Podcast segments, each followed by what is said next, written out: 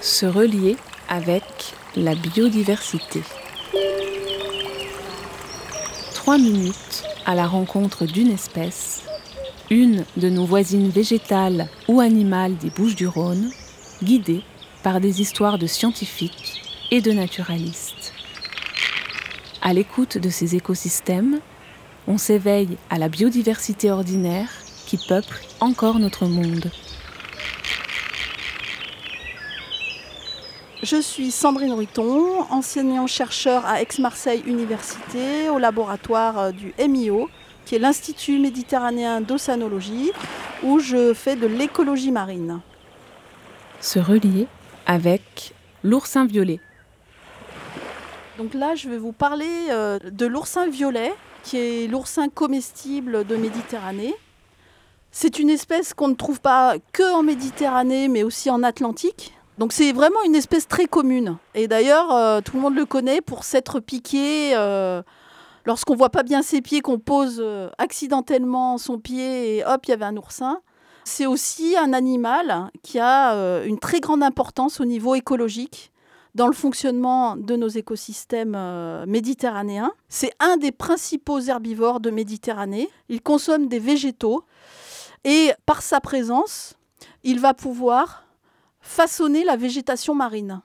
Une population d'oursins trop abondante est capable d'éradiquer la végétation d'une surface de rocher, ce qui n'est pas du tout bon pour un écosystème parce que c'est comme si vous enleviez tous les arbres d'une forêt, bah, c'est plus une forêt. Voilà.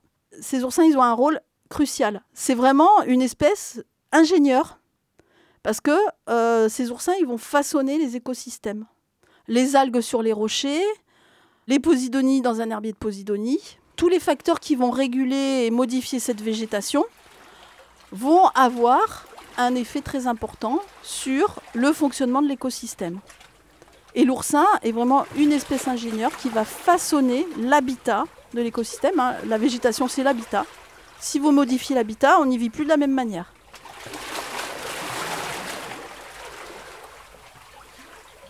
Donc on va pouvoir le trouver dans les herbiers de Posidonie, mais aussi sur les roches peu profondes, mais aussi dans les milieux rocheux un peu plus profonds, le coralligène par exemple. Et pourtant, malgré le fait qu'elle soit très commune, eh parfois, euh, elle se raréfie.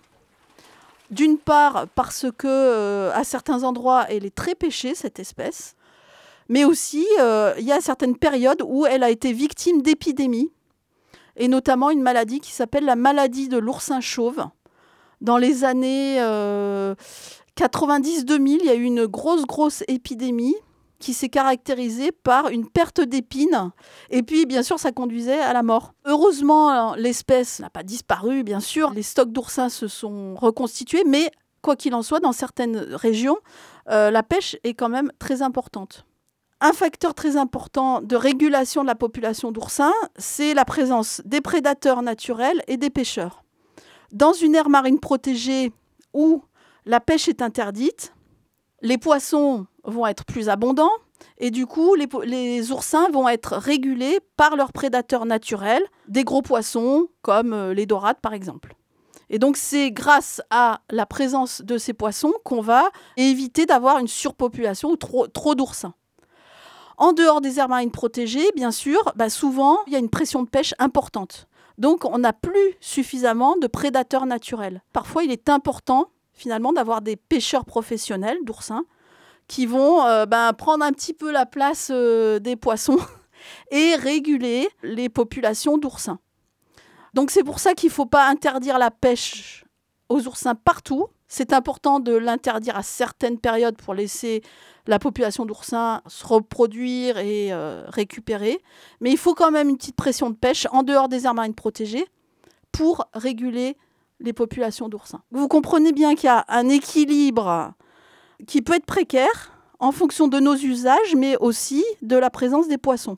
Donc, il faut euh, s'appliquer à avoir euh, une gestion modérée, une pêche modérée, pour permettre un équilibre qui soit adéquat pour la conservation et le bon état d'un écosystème. Pas trop d'oursins, mais quand même quelques-uns indispensables.